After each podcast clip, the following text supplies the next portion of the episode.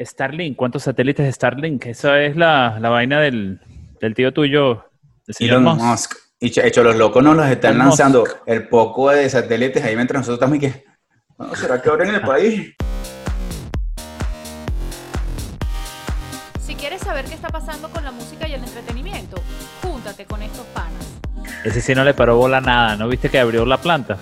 En, No. en, en California, dijo, Y- irán a cerrar la de su mamá porque yo voy a abrir mi planta tranquilito. Y aunque no es de vaina. música, y aunque esto no es de música, quiero que te enteres que Microsoft hoy se ha, u- se ha unido con Starlink para hacer la plataforma o el sistema operativo que van a usar, me imagino, va a tener que ser con Microsoft, con la gente de allá arriba. Ay, no, ¿qué es esto? Vale, me salió esto, chico. ¿Qué te salió?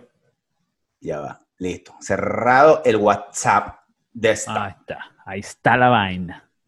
Se juntan las tecnologías y cagan el parque. Listo. Estamos grabando. Grabando ya, bienvenido al episodio número 19, Boom. Eh, contra todas, contra todas, ah, pandemias. no, contra toda predicción. Bueno, nadie dijo nada, o sea que llegamos a 19 podcasts. Sí, callando a los que pusieron, nos pusieron en tela de juicio y dudaron De nuestro, de la longevidad, de la longevidad de este. ay, eso es que no estás tomando nada. No, Muy buenas señor. noches, Juan, ¿cómo No, estás, o sea, compadre? no hago ¿Cómo- más. Todo bien, mi pana, todo chévere. Una semana agitadita en el mundo de la música. Lo más importante fue que te llegó la franela de Guns N' Roses. Me llegó, no la lavé. Ah. Apareció, apareció la caja de la mudanza. ¿Tú sabes cómo es eso? Oye, Se ha chamo, mudado un par de veces. Sí, no, tú te has mudado, bueno, todos en este país nos hemos mudado bastantes veces. El que se muda para sí, Estados chamo. Unidos, chamo, es mudanza mínimo en tu resumen o en tu currículo vitae. Debería haber como 15 mudanzas. Si usted no se ha mudado 15 veces, usted no ha vivido en Estados Unidos. Qué clase ladilla. Y las que faltan. Así Pero es. bueno, siempre los cambios son para mejor, gracias a Dios. Nunca ha sido una vaina en reversa. Bueno, ante todo quiero empezar el programa diciéndole a todo el mundo que estoy muy contento esta semana porque mi querido amigo Wander me mandó un link de eh, mi banda favorita, o bueno, sí, mi banda favorita, que llegó y fue a un sitio en Los Ángeles, David Grohl. ¿Puedo decir esto en inglés? ¿Cómo no? Hey, Foo Fighters, if you're listening to me right now, please, I live two hours away from you guys. Just call me. I'll go work for free. Para ver si funciona, porque como la chama esta, la baterista, lo que quise decir para los que no hablan inglés fue, estoy invitando a la gente de Foo Fighters a que me inviten a mí a trabajar gratis. Yo vivo a dos horas de donde ellos tocaron en Los Ángeles, y como esta chamita, la baterista esta, hizo una cosa en YouTube y se volvió viral, uno nunca sabe. Listo. Ya la semana que viene amanece venezolano, trabaja para Foo Fighters ad honorem. Bueno, ya va. nada. Ahora, expli- ya expliquemos aquí qué es ese toque, donde, porque tocaron en el famoso teatro El Trovador. ¿Cómo que dice en inglés? ¿Quién Tro- carajo sabe? The Trovador, The. Trope- Algo así. Yo no voy a- No, The no Trovador, The Trovador. Su- creo. brutal. Y supuestamente voy a, voy a pecar de ignorante. Que esa eso así, es un lugar muy famoso en Los Ángeles. Chamo, es tan famoso que la primera vez que eh, Dave Grohl tocaba con una banda, creo que se llamaba Cream. Mm. Ellos bajaron a Los Ángeles. ¿Cream o Scream? Creo que era Cream. es- es Scream. Scream. Ok. Sí, creo- Yo- ahí igualito nos van a fusilar porque la gente critica por criticar. Vamos a decirlo mal para que la gente por lo menos se conecte. para que escriban algo. Escriban algo. Bajaron, bajaron a Los Ángeles, de Seattle, donde vivía él, creo. Fueron a Los Ángeles. Dice, la primera vez que él fue a Los Ángeles fue al El Trovador. Y fue la primera vez que estuvo un concierto ahí, que fue un concierto ahí, y conoció a Brett Michaels de Poison. Ellos dicen las historias, para el que no sepa, les vamos a dejar el link por aquí o búsquenlo. Se llama Foo Fighters en el Trovador, porque fue un concierto que estuvo hecho a través de la, de la Rolling Stones, que salió en el Rolling Stones. Y si ellos tienen el permiso de ponerlo, seguro es por algo. Chamo, qué Pero increíble. es un toque de salven nuestros, nuestras tarimas para que uno done y ayude a todas, a todos esos bares que están, sobre todo en Los Ángeles, para Los Mira, Ángeles, chamo, es la yo- meca. Yo caminé donde nació todo 21 años las calles de Caracas y jamás me conseguí en ningún lado a nadie famoso. En cambio, este tipo va, de repente va a un concierto y el primero que conoce, ¿ah? sí, en el bar, dijo, la primera Y- vez se conoció a Brett Michaels No, vale, pero de Poison. ¿qué No, pasó? Yo salí, sabes que yo estuve con un pan ahí, con Jorge, Jorge, Jorge, el guitarrista. Guitarrista de culos. Fue a, fue a visitarme allá, estuvimos unos- pasando unos, unos días allá en Los Ángeles, usando una bola y salimos, chamo, y fuimos a Sunset, por supuesto, como buenos músicos. Lo que es tener billete. Y salimos y se consiguió a un guitarrista que yo ni lo conocía. Bueno, íbamos bajando en la sosa y dijo, mire, ese yo no sé quién coño. De una banda que él escuchaba que le gustaba mucho y me paré. Y le dije, anda, pedir autógrafo. El bicho salió corriendo y le pidió un autógrafo al chamo y se tomó una foto. Ah, se brutal. consiguió a Chocli de él, Jorge, de esos que salen y se encuentran a 72 personas famosas. Tiene una foto así con Jonathan Davis, el cantante de Korn. Se lo consiguió en Las Vegas en un hotel. Se tomó la foto, por supuesto, yo la agarré, le hice Photoshop y puse en mi cabeza porque me parece injusto. Qué ratica eres. Tú sabes Así que, es. porque todos sabemos que tú tienes millones de fotos en tu Instagram o en tu cuenta personal. O no sé cuál es la... Tú tienes un álbum un poco de gente famosa. Yo no, yo no tengo muchas fotos con gente famosa. Pero sí, tú Ah, con- están no las he publicado casi, Ah, men. ok. Esas me, la- O me sea, las reservo. esa nada más para la gente que, que- que tiene VIP access. Pero mira, tú sabes que voy a echar un cuento rapidito y no creo que me vayan a creer, pero yo lo voy a, voy a contar igualito. Esto es cierto, esto es cierto. Estaba en Las Vegas, hace sí, no sé cuántos años, no me acuerdo. O sea, habrá sido hace unos Estaba tú siete años. chiquito, pues. Estaba chiquito. Y estaba con, con Janina, con mi esposo. Estábamos manejando. Había tráfico y creo que era en eh, el, no, bueno, el elevado o la parte superior de Tropicana, Tropicana Boulevard. Creo que esa es la Ajá, eh, La salida de la, de la autopista. Que tú sabes que cuando, sí, de la salida de la autopista, pero Ahí donde- se conecta para el otro lado también como un elevado, ¿no? Porque Tropicana Boulevard para allá, Oh, ya va, ya va. Cu- ¿Cuando vas caminando o cuando vas manejando? bueno, vas manejando. No, no, no. Ahí está la Tropicana. Puedes coger para la izquierda o, o puedes coger, eh, agarrar la- el, el puente ese que te Ese. suelta en la Tropicana y cruza, atraviesas el strip. Ok, ese puentecito que en, en tiempos de no pandemia es simplemente, no es apto para, para cardíacos porque eso no se mueve. Bueno, eran como las 12 del mediodía, no me acuerdo, yo creo que yo estaba trabajando en Las Vegas y ese día estaba libre y a la final fuimos, estaba manejando y de repente veo que una limusina negra la chocan por atrás. Yo estaba justamente atrás del carro que chocó, pero fue un toque, ¿no? Un toque porque había mucho tráfico. Fender Bender. ¿Sabes quién se bajó? No tengo ni idea. Downey Jr. No me jodas. Y yo le digo, tú sabes que cuando uno ve a alguien famoso, lo primero que uno hace que es como que tu mente te juega así Ese como, como, que, que, no es. No puede ser. y es, es- y como es Las Vegas, yo dije, aquí hay dobles, aquí hay dobles. Pero Ni siquiera porque en Las Vegas dice no hay chance. Él vive a cuatro horas de aquí. No, Eso- dice, bueno, no, que son sí. doble. No puede Es, ser. es que soy venezolano, entonces yo todo, todo, todo lo tengo que ver como que, ah, esta mentira. Entonces veo al tipo y que, pero entonces mi cerebro dijo, Rafa, se está bajando en la limusina, ¿tú crees que ese es impostor? Se va a bajar de la limusina, y es igualito. Entonces pasamos por al lado y yo le digo, mira Robert Downey. Y Entonces Yanira nos tocaba avanzar y Yanira me dice, regrésate. Y yo, ¿cómo me regreso? Bueno, peló un autógrafo a Robert Downey Jr. después que, le, que lo chocan. Lo que uno quiere uno es tomar autógrafo. De- claro, de bola. Porque uno no puede estar fastidiando. No, Esa- esas son mis experiencias con gente famosa. uno, uno, uno no lo cree, pero uno se pone, fa- uno es muy faramayero, pana. Uno es muy Ah, faramayero. pues, y te tengo otro cuento, pero bueno. más- Ah, más échalo, adelante. Échalo. Eso fue en Caracas, Venezuela, en el año 1998-99. David Copperfield, el gran mago e ilusionista, eh, creo que no es norteamericano. Yo fui Dale. para ese show en el Poliedro, por Ah, tú fuiste, bueno. Sí, yo- señor. Yo estaba más mamando que, bueno, pero mamando significa que no tenía dinero. Correcto, para los que son de otros países, no, porque mamando en México significa otra cosa. Estaba sin dinero, pues, para no decir, estaba sin feria, güey. Pero la Ajá. cosa es que, para mis amigos de México, entonces, ¿qué pasa? Resulta que eh, Janina se había ganado unos tickets. Long story short, fuimos a ver a David Copperfield y esa misma noche, después de- nos fuimos de rumba para la castellana.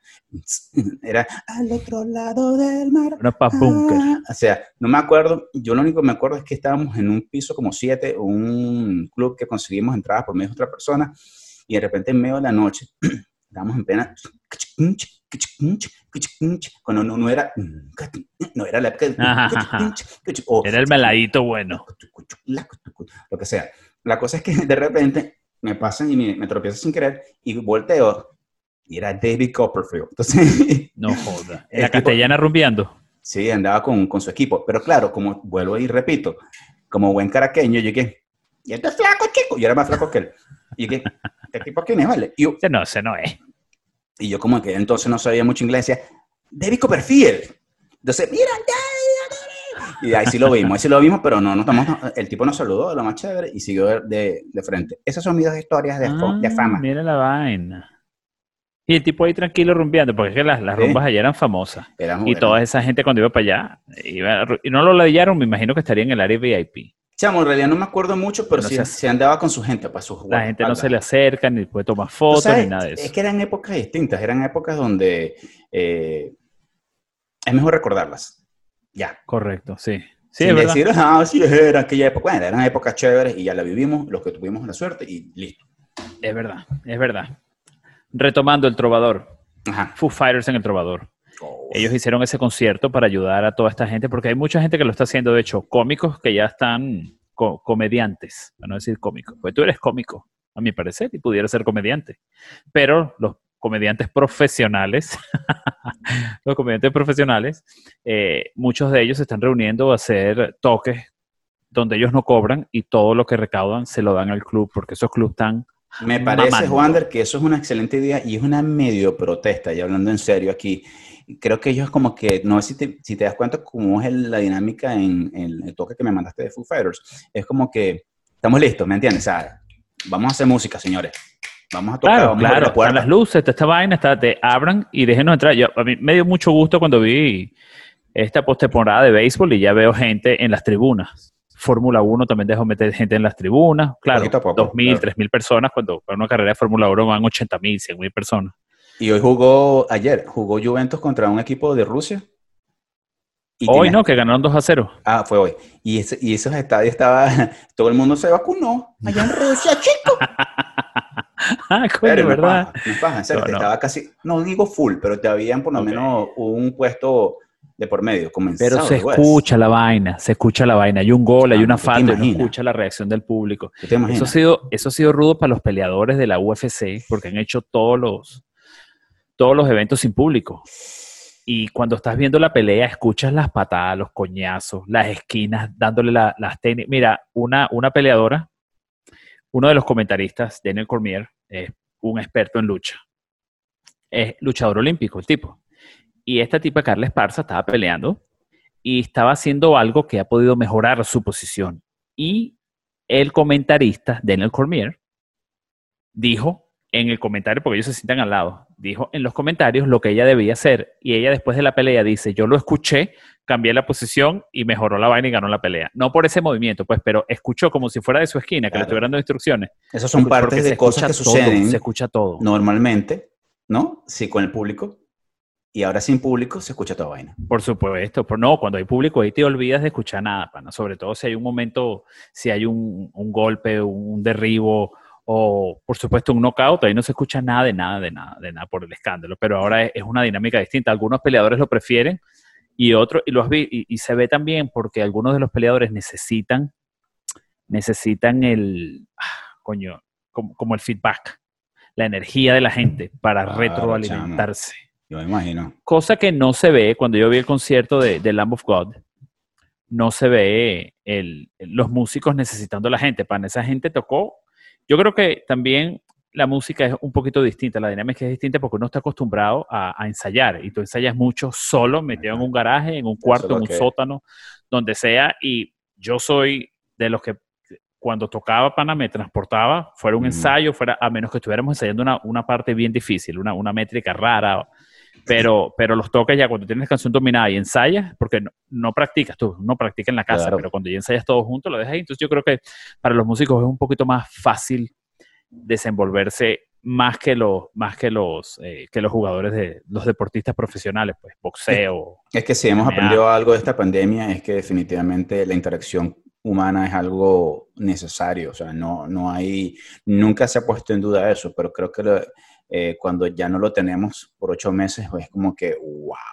Exacto, chamo. Y, y es, es- mira, es tan loca la vaina que estaba viendo una película el fin de semana y algo que pasa subconscientemente. un tipo le dice, "Hey", a una, ay, ¿cómo estás? Mucho gusto. Y le agarra la mano. Y yo, le tocó la mano. Una vaina como, ¿sabes? Inconscientemente, ¿cómo se están tocando? Porque ahora uno es con los más panas que están vacunados y, y, y con, el, con la prueba hecha. ganado.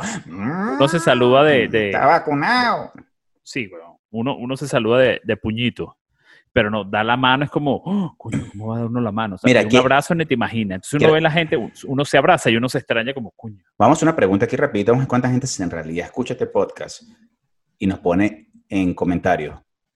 ¿Cuánta gente se va a poner la vacuna? Ya, pongan ahí. Pongan yo, no, sí, no, no, sí, total, para ver qué tal. ¿Tú? Entonces, sigamos con el próximo punto. Na- nadie se dio cuenta de la desviada de tema. No, nadie, por favor, ¿qué es eso? Entonces, Foo Fighters tocó en El Trovador y en, ahí te dan las instrucciones si tú quieres donar, si tú quieres ayudar a, a estos teatros. Y me han llegado más email porque, claro, como yo vi ese concierto, los dos conciertos de Lamb of God, los vi por internet, ya me empezaron a llegar un poco de vainas porque sabes que internet no se queda callado y a uno lo están espiando todo. Con lo que tú hablas, chamo, pum, te sale en el teléfono. Yo he llegado a pensar que hasta tú estás pensando en algo y la vaina te sale, mire, lo que estabas pensando te lo tenemos. Y lo que más risa me da es que sacan de, ¿cómo se llama? De social, esa, esa El que social sacan. dilema. dilema. Eso no es ningún dilema. No, ¿verdad que no es dilema? Pero que Eso está bien clarito, es blanco negro. claro. Entonces, yo este, eh, trabajé eh, cinco años para esa compañía y hoy en día eh, me doy cuenta, yo, trabajaste cinco años para esa compañía, loco. Después que lo votaron, dice, no se dio cuenta los primeros cinco años. Yo estaba cegado. Me taparon los ojos. Pero bueno, mira, entonces, pregunta, ¿dónde tocó Lamb of God? Tocaron en Virginia. Ah, entonces no, ah, ok, pensé Ellos son de por- Virginia y tocaron en Virginia. Yo tengo una amiga, una muy buena amiga que le mando un saludo, que vive en Denver. Ella trabajó con ellos, ella personalmente los conoce y ellos en su casa pusieron, ella me mandó una foto, Juanca, miren lo que estamos haciendo. Ella es ingeniero en sonido, se graduó conmigo en el, en el taller de arte sonoro.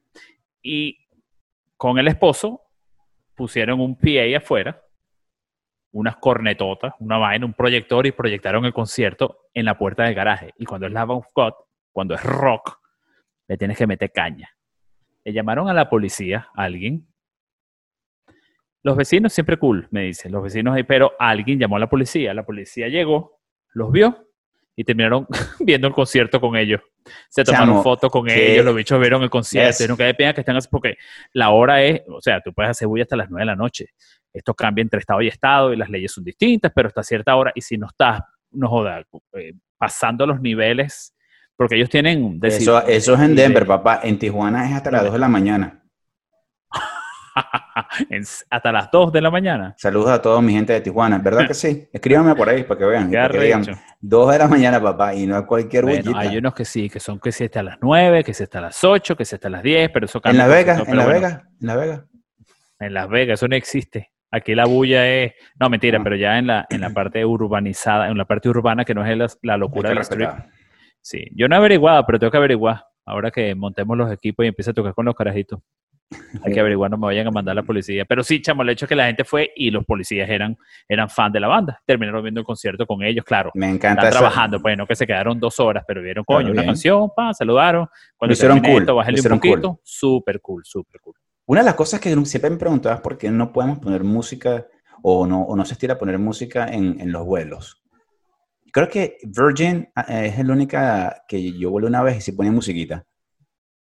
Pero qué, tipo, tipo Eh, perdón, música para- de, de Ajá, ascensor. cuando- sí, bueno, cuando estás abordando, no, ellos ponían musiquita chévere.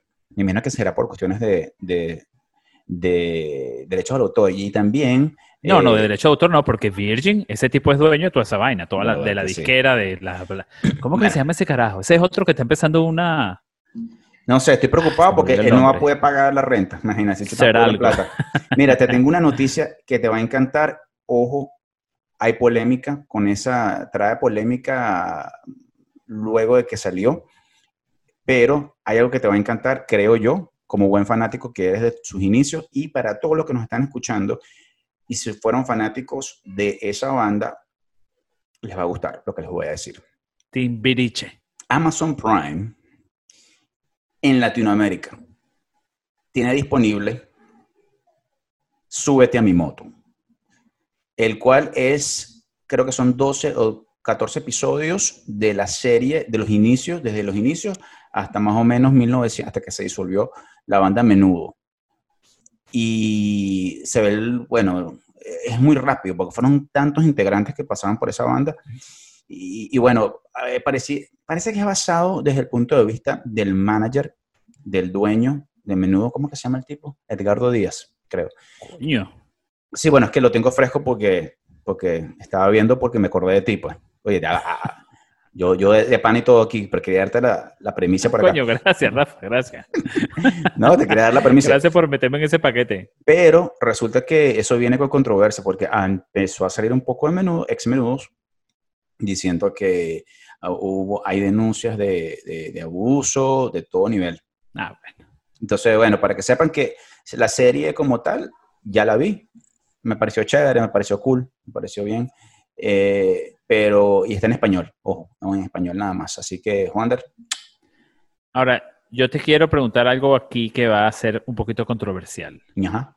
Si salió en Amazon Prime en Latinoamérica, yo uh -huh. supongo que tú manejaste hasta Tijuana. Yo tengo mis hermanas en Tijuana. ¿Viste allá? Tengo mis hermanas en Tijuana. Ahí estamos, ahí estamos. Claro, mis hermanas. Un saludo a mis hermanas, a, a Yassi y a Jenny, que viven en Tijuana, México. Un saludo a Jazz y Jenny y un saludo y yo, a la gente. Y mi otra hermana Yoli, que está allá en, en, Caracas, Venezuela, a mi mamá, a, mi, a todo el mundo. Ya empecé. Esto es un gran, Mira, estamos, Sabes que justamente la semana pasada estaba uno de, de, mis carajitos jugando con una moto aquí en la, en la casa. Ajá. Y yo le digo a Google que ponga súbete a mi moto. Pero yo tengo el Google Home, que es la pantallita. Get out of here. ¿De verdad? Tú, de, verdad, ¿De verdad? El fin de semana pasado, chamo, sí, de verdad. Mira, Lo pongo porque sé que estaba Gabriela también, y a Gabriela le encantaba la vaina y se pone y nos ponemos a bailar en la casa ah. y se arma un zaperoco, ¿no? Porque de ahí pasamos a Juan Luis Guerra y después okay. a Quinito Méndez. Pero como tengo la vaina del Google Home que tiene la pantalla, me puso el video de Súbete a mi moto en vivo. Del año chorrociento. Cataplum. Pana. Me quedé loco, Rafa. La tarima era, era un estadio. Era okay. un estadio donde tocaron en Puerto Rico. Y era la tarima y había gente adelante y había gente adetrás. Tú sabes que ellos llegaron, bueno, es que no, quiero, no quiero, contar era, mucho. Era tanta la gente, ta, la, la, la, magnitud de esa banda y el alcance que tenía era tan grande que llenaron un estadio y vendieron Uno. toda vaina. Que YouTube, el 360 de YouTube fue, no, de 20 años después. Menudo Chamo, estaba haciendo esa en los 70, Deja, en los 80. Estoy ahorita viendo aquí mi Amazon Prime para ver si aquí está disponible porque es que tienes que ver la serie para que te des cuenta que esos chamos no, no, no tocaron nada más no, yo, en, estoy en, bien, yo te creo. en concierticos chiquitos, ¿viste? No, vale, no te estoy diciendo que un estadio, pana, el alcance que... Te, e, esa fue la primera banda. Mucha gente decía que era Backstreet Boys, no, eh, New Kids on the Block, ¿no? Sí. Fue como el resurgimiento de, no, de antes creo... de NSYNC y todo eso, pero fue Menudo. Menudo fueron los, los primeritos, creo. Los primeritos. Supuestamente que hay otra por ahí, pero, pero los primeritos que tuvieron ese alcance, esa...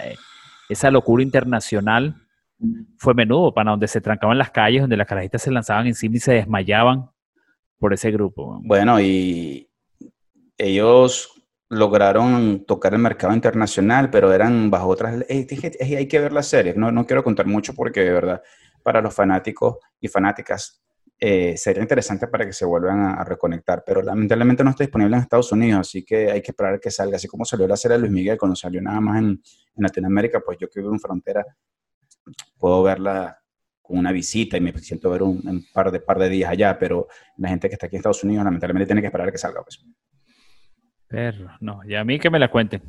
Yo está bien, yo creo. Ay, papá, te doy, mira, voy a poner plata aquí. Te apuesto que te la van a poner te la vas a tener que calar. no, aquí no, no. hay, aquí no, no, nos dan los derechos. Este, Mira, otra cosa que vi esta semana. Te voy escuchando, te estoy escuchando. Alanis Morissette tiene un programa, no sé si tiene un programa en Sirius, XM Radio, o le dieron la oportunidad de ser la anfitriona de uno de un programa, pero yo creo que es un programa que ella tiene porque me salió en mi Instagram invitado especial Taylor Hawkins que es el baterista, baterista, de Foo Fighters, que fue baterista de ella primero. El primer, el, el, Pan ha tocado con muchas bandas y muchas vainas, pero la, la, la, banda que lo catapultó, la banda más grande con la que había tocado era Alanis, Alanis Morissette cuando la tipa era, ¿sabes? Cuando la tipa era la- la- el acto pop rock más grande del planeta. El tipo que tocaba con ella, que por cierto, en- así cuando la tipa estaba en la cúspide, en la parte más alta de su carrera, el tipo dijo, déjame empezar este proyectico con este tipo de, de Nirvana, con el tal Dave Grohl. Es una banda que no conoce nadie. ¿Sabes? Él, él- él renunció a la vaina para entrarle así de la nada, ¿no? A, de- de- a eso te iba a decir, que así sería interesante la propuesta, porque hay que darle que en ese caso Taylor no lo hizo por fama, lo hizo por querer tocar y porque seguramente que era un fanático de este muchacho en aquella época, Dave, pues, ¿no? Pero porque salirte de la mega banda que era Lanis a un experimento, tú sabes que mucha gente se quedado en el intento. Y tú sabes que él lo llamó, ¿no? Que fue una llamada personal que Dave Grohl lo llamó y le dijo, coño, tú no, no tendrás un pana, alguien que conozca, porque estamos buscando, tengo peo con la baterista que tengo ahorita. Y tú sabes que el primer disco que grabó Foo Fighters, Lo hizo él solo. Dave Grohl escribió toda la música y él le decía al baterista, coño, es esto, coño, es lo otro. Y después que estaba el disco grabado, Dave Grohl dijo, yo no estoy contento con esas partes, aunque él grabó bajo y guitarra. El tipo se fue y regrabó todas las pistas de batería. Y el Ah. baterista se arrechó y me imagino que en base a esa rechada habrá cometido el error más grande de su vida.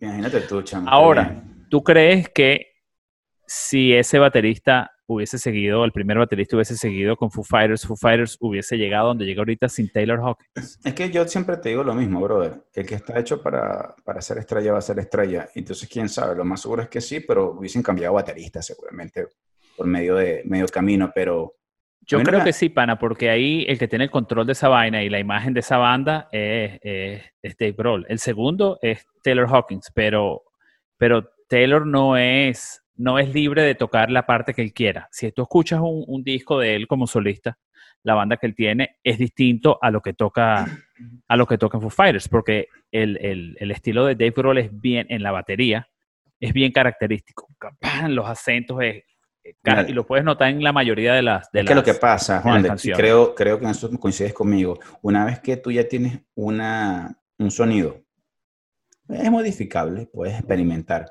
pero eh, ya eso te caracteriza. Y una de las cosas que tiene Dave Grohl, aparte de ese sonido, es que todo lo que ha escrito, hace- ha hecho muchos éxitos. Sí. Entonces yo me imagino que ellos como compañía, ya como una institución, Foo Fighters, dirán, ¿para qué bueno vamos a poner inventar? Pero tú sabes que yo no comparto mucho eso, Rafa, porque cuando ellos grabaron Wasted Light, creo que fue, ese disco, fue el anterior. Ellos grabaron en el garaje de la casa de Dave Grohl y ellos grabaron con el, el que era produ- el, que, el productor Vic, que era uno de los integrantes de, de, de Garbage. ¿Te acuerdas esa, esa, esa bandita, Garbage? Garbage, yeah. el tipo grabó con él porque ya había, ya había sido productor de otros discos y le dijo, vamos a grabar, pero voy a acondicionar mi garaje, vamos a grabar las baterías aquí, vamos a grabar las guitarras en mi cuarto, vamos a grabar esto aquí en mi garaje. El tipo acondicionó su casa y, dijo, y le dijo al, al productor, le dijo a Vic, si veo una sola computadora aquí, te voto. Trabajo con otro productor. Quiero que todo sea, claro, no pesado, ¿no? Pero análogo. era como, era como eh, poniendo su punto, que eh, todo ese disco es análogo. Ese disco fue grabado en cinta de, de dos pulgadas. Brutal. Y grabaron todo, el tipo decía, en el, en el documental que yo vi, el tipo decía, coño, el productor dice, me pongo nervioso porque tenemos tanto material grabado y, le- y si se pierde, y Dave Grohl, si se pierde, ¿qué importa? Lo grabamos otra vez, ¿cuál es, ¿cuál es el peor de los casos? Que tengamos que grabar, no sabemos las canciones, somos los mismos músicos y tenemos los equipos aquí. Y el tipo se lanzó ese disco que para mí es uno de mis favoritos de, de, de Foo Fighters por el sonido. Pero tú Y el, decías sonido, y el sonido suena más grueso porque él lo que no quería era que. Porque tú sabes que siempre que graban, pasa esa vaina por Pro Tools o. o, o ah, ¿Cómo es? Cubase, se llama el otro, o lo que sea. Y siempre lo acomodan ahí. De hecho, hay una, hay una función que se llama humanizador en los programas donde grabas audio para que la vaina no suene tan máquina. Porque grabas y, y- y la vaina lo acomoda todo, autotunes, toda esa Mm. vaina. Y Dave no quería nada de eso. Quería sonar, no joda, como cuando grababa Rage Against the Machine, que grababa en vivo. Cada uno en un cuarto, en una vaina, pero grababan todos al mismo tiempo y si tenían que tocar la canción ocho veces, pues ocho veces la tocaban para que quedara, para que quedara plasmada ahí. Imagínate tú eso. Debe ser una Entonces, chévere. Yo creo que él, él no le da miedo experimentar, para el otro disco, Concrete, Concrete Highways. ¿Cómo se llamaba? Yo soy más malo para los nombres, pana. Sí, yo sé cuál es. O sea, El yo que hicieron me, me- me antes- los me los memorizo, pero sí sé cuál es. El que hicieron antes de ese, donde sacaron, lo sacaron como un documental, creo que fue en HBO, donde él Es- iba por, e- por, ciudades distintas y con eso conseguían el músico más popular como underground o el músico más popular de esa ciudad y grababan una canción con ellos y escribían ahí y le hacían los arreglos ahí. Por eso yo no creo que tenga mucho medio experimental. Yo creo que es más Dave Grohl dice, yo creo que esto va a sonar así y así se va a quedar. Yo creo que Taylor Hawking no tiene ahí mucha, eh, como mucho peso en lo que se escribe. Ok, bueno, pero al mismo tiempo creo que tienen buena dinámica, tienen muchos años juntos, ya lo ven como algo, como, como una empresa y se la llevan bien, se, se nota que se la llevan bien. Sí, vale, sí, sí, sí. Sí, pan, en, el- en, el- en este documental que yo vi, Taylor Hawkins estaba en Inglaterra y Dave estaba aquí en Estados Unidos y Hawkins se metió una sobredosis o combinó dos pepas, una vaina y hospitalizado de vaina que no la cuenta. Pero ese, ese no fue recientemente, eso fue hace, no, hace no, no, no, eso fue, hace, eso fue hace tiempo, eso fue hace muchos años. Oh, wow. Y Dave agarró un avión y se fue para él porque dijo que él era el hermano de él, pues, y, y pocos años antes había pasado lo de Kurt Cobain, que también era su pana. ¿Tú te imaginas que hubiese pasado algo? No, gracias a Dios, brother. Esas experiencias son muy desagradables, definitivamente. Sí, lo que pasa es que esos son los rockeros, es- ese es el rock es esencial. Cuando los carajos tienen o peos, nacieron en unas, unas condiciones terribles o pasaron trauma o crecieron, no joda, como rebeldes, como los carajos de Motley Crue o como Ozzy, que están todos locos para el carajo, es drogas, alcohol y, y ese comportamiento es lo que hace que esta gente sea ícono, porque no puede ser lo que yo creo, tampoco puede ser una persona normal y al mismo tiempo ser una persona que trasciende, porque si algo es seguro es que nadie normal ha hecho historia. Eso sí es verdad, compadre. Hay que atreverse a ser diferente. Hay un, hay un documental en Amazon o Netflix acerca de Motley Crue y yo no, yo no sabía mucho de la banda, pero cuando lo vi me, me interesó muchísimo, pues soy tan loco, pero no lo viste. Eso sí que yo creo que nunca planificaron ser famosos en su vida. Nunca, nunca. Ellos, ellos empezaron a tocar porque les gustaba la fiesta, las mujeres y la vaina, y bueno, de pinga que... Y el guitarrista era viejo, chamo. ¿no? El guitarrista era viejo, sí, era, era el más viejito de todos. De hecho, en el último tour que hicieron, chamo, el tipo tiene, tiene una vaina, una condición terrible porque tiene problemas psicomotores y como que no mueve una Oh, vaina y si lo qué ve en la entrevista no mueve el cuello y el tipo es un echadeo tremendo, pana. Pero Nicky Six, el bajista, Nicky ese carajo estuvo, lo pronunciaron muerto por una sobredosis. O sea, flatline, como dicen aquí. mío, esta gente no jugaba Lo revivieron, lo revivieron. El carajo se dio de alta solo en el hospital, se arrancó toda vaina, se fue y llegó y se volvió a inyectar heroína esa misma noche en su casa. Wow. Ese, eh, Nicky Six tiene un libro ahí, ese tipo sí, man, y, y- Mira. y con, y con Tommy Lee, Te tengo una pregunta hoy que no te la esperas. A ver, Cuéntame. Yo quiero, yo he escuchado mucho de Ozzy, pero en realidad, como no soy fan y no he seguido su trayectoria como, como fan, pero yo sé que a ti te gusta su música o has escuchado su música. Oye, ¿qué opinas de él como músico? Obviamente vas a tener que opinar cuando estaba un poquito más joven, ¿no? Por supuesto, porque la última vez que yo los vi fue en un Black Sabbath. y los vi con Black Sabbath y dije, "Mm, creo que es la última vez que voy a hacer el esfuerzo por verlos porque coño, Ozzy le cuesta caminar. Él siempre ha tenido como, Sí, él hay como que, que camina así, pero es, todo como una onda desde que eran, desde que eran, desde que empezó, chamo. Él caminaba así, saludaba, vaina, pero ahorita ya es, parece que tuviera Parkinson, porque el tipo se ha metido todo lo que te puedas imaginar por la nariz. Bueno, pana, una vez estaban de gira Multi Crew y Ozzy. Nicky Six dijo, Ozzy está loco, salí a rumbear con ese tipo, es peligroso porque él está loco. Para que Nicky Six diga que está loco, el tipo hizo un cuento que una vez se pararon, se paró el autobús del tour, los bichos se bajaron y se les había acabado la cocaína, lo que tuvieran, y Ozzy se aspiró una línea de hormigas que estaba en el piso en la carretera. Hormigas. Se metió la vena y se la aspiró. Entonces, ese tipo es, es un ícono, una leyenda. Y como Black Sabbath, porque empezó con Black Sabbath, sí, cuando sí. estaba el primer guitarrista Randy, Randy Rhodes, que en paz descanse. Cuando Black Sabbath estaba, ellos ensayaban en la parte de arriba, como en un ático de una iglesia. Y los tipos ensayaban y era rock normal, rock popcito y vaina. Y los tipos ensayaban frente a donde ensayaban, había un cine. Y los tipos se dieron cuenta que las noches donde había más gente esperando para entrar al cine era cuando hacían, pasaban películas de terror, películas raras, películas oscuras. Ahí era que había gente y se veía el gentío en la vaina y había, se hacía la fila afuera esperando para entrar. Y los tipos dijeron, y Ozzy dijo, ¿sabes qué? Vamos a hacer esto, tratar de llevar esto oscuro, esto así, Vamos a hacer la prueba, pues. raro. Vamos a hacer la Vamos prueba. a llevarlo al mundo de la Déjame- música. déjame apagar esto de una vez. Vamos a, a- a llevarlo al mundo de la, de la música. Y lo hicieron, chamo, y así Black Sabbath, con su música oscura y, y su, su satanismo mentiroso. Porque si escuchas las letras te das cuenta que son protestas y, No, chamo, y- gracias. y son sátiras son- a, a veces, pero no, es, No me gusta no eso. tiene nada que ver con eso. No me gusta eso. No sé por qué, bueno, no sé por qué no, sino que no me gusta. No me gusta ese tipo de, de tendencia, o no me gustaba, porque ya ellos no creo que hagan música como tal. No, no, no, pero es que no es, no es satánico, es Ah, asociado con el diablo, asociado con fuego, asociado, pero lee, la- lee las letras, lee las letras Oh, para que veas que nada está asociado directamente, no es como o sea, ese, ese estigma que hay. Yo me acuerdo cuando yo era chiquito decía, pon un disco de Kiss y, y Ah, lo pongo al revés. sonar al revés y dice, mata a tu madre, mata a tu padre, mata a tu familia. Bueno, Eso es pura mentira, pura paja. Cuidado, y no Ah. eran ellos, ya eran genios del mercadeo en ese, en ese entonces y todo el mundo compra el disco para darle vuelta atrás, para joder el pico, el tocadisco. Eh, no, imagínate, que es, no, eso no es de nuestra época, pero sí también una tremenda banda, porque esos, esa gente marcó historia. Yo los vi en concierto, pana. Espectacular. Qué bestia, Pero la Juan. ¿Tú música quién, de ellos, quién no has visto? no, pana. Cada vez que hay chance yo voy a ver. ¿Pero cuándo los viste tú? Viví en Orlando, en el TD Waterhouse Claro, Arena. pero, ¿Qué tal?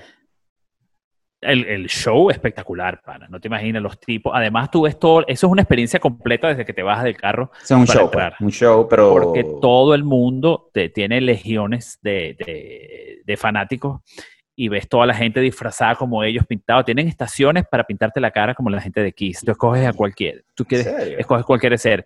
Y el, el show le- levantaron a, la- a Gene Simmons, el bajista, lo levantaron y el tipo con la lengua flotando por arriba de la gente. El espectáculo es espectacular, pana. La, la vibra de la gente, pero la música es una soberana ladilla.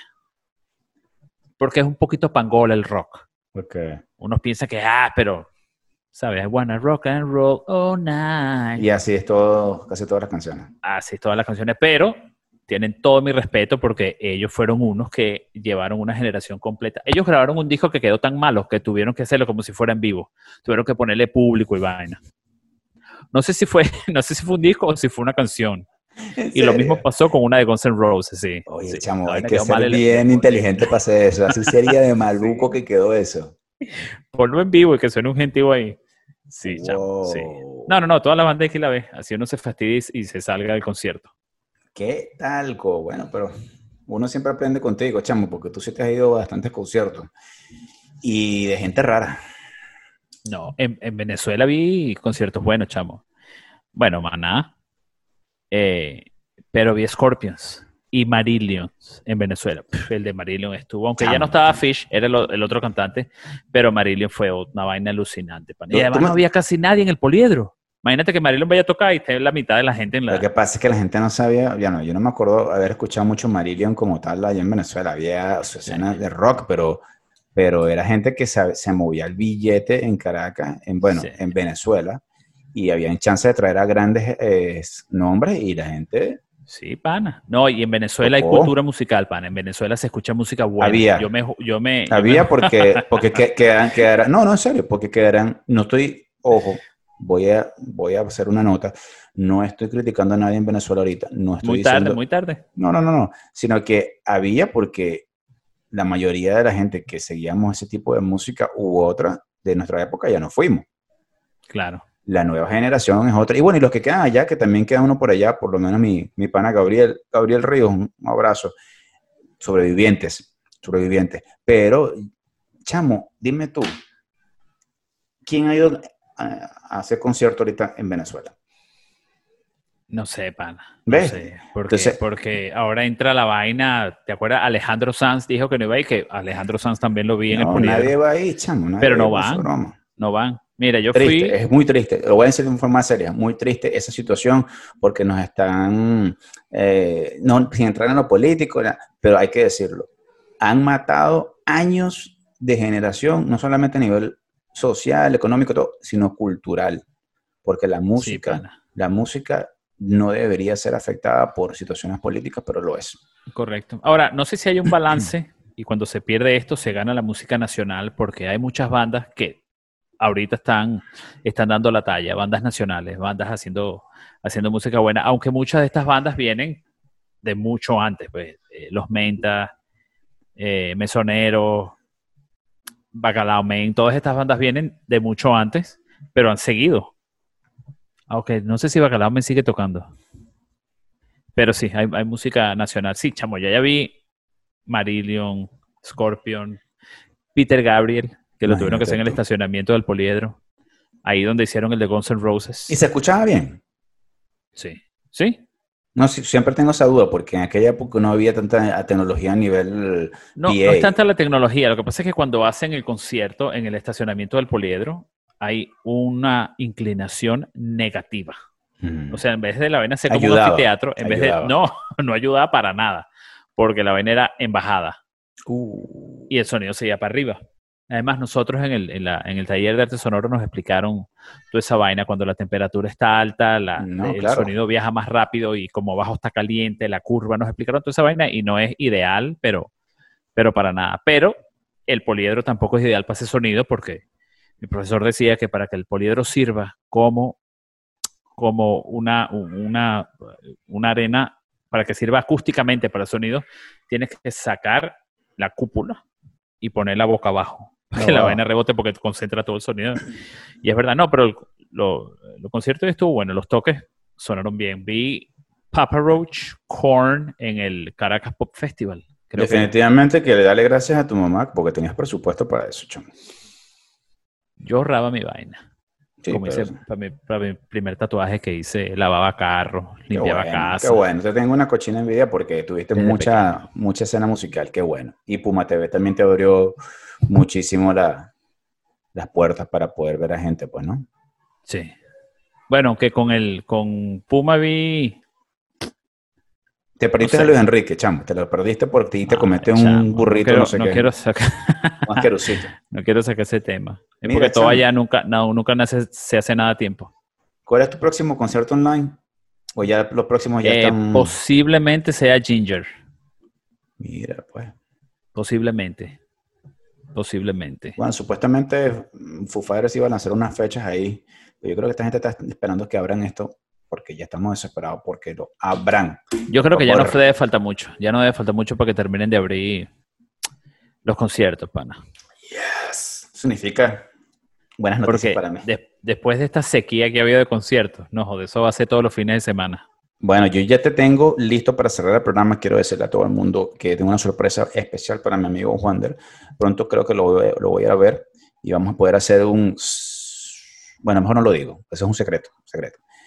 Pero te tengo unas entradas que Janino y yo con mucho gusto, mucho gusto hemos reunido para ti y para Gaby para ir a ver a Bad Bunny. Bueno, entonces... eh, es su madre. yo creí que estaba hablando en serio. Dámela que se echa, yo las vendo. Si hay tarados Ah. que pagan para irlo a ver. eh, para respeto, que hay gente que le gusta Bad Bunny. Entonces, compadre, por favor, yo creo que usted falló en esa misión de poner a esos técnicos a dormir, ¿o yo? Sí, señor, porque ahí se escuchan. Bueno. Y que papá está grabando. hay que pasar, no, ya deberían estar durmiendo, pana, pero Bueno, se, han, no. se han acostado tardísimo estos días, pana. bueno, eso es gracias al grandísimo online schooling que está funcionando de maravilla. Verga, pana. Pero mira, me quito sombrero con mi esposa que, has- que ha, ha estado controlando eso y los carajitos han mejorado agarrando sus clases online, pana. Me quito el sombrero. Yo paso mediodía con Sani y no sé ni, qué, ni por dónde empezar. No se olviden suscribirse, darle like, seguirnos en todas las plataformas de podcast. Y una vez más, muchísimas gracias por escucharnos. Un abrazo a todos los sponsors que nos han dado vida a este show. Y no se olviden que Wander está a días de hacerse eh, la vacuna, de ponerse la vacuna, para ver cómo le va. Así que lo vamos a tener, estar poniendo todo eso en YouTube, su evolución, buscando el millón de subscribers. Qué chistosito, ¿no? Ya, ya, ya sé que No, no, del tercer show consecutivo con el mismo chiste sirve. y Es igual de cómico que la primera vez. Bueno, papá, te me cuidas. Un abrazo a todos y nos vemos. Nos en la vemos, mi gente. Bye.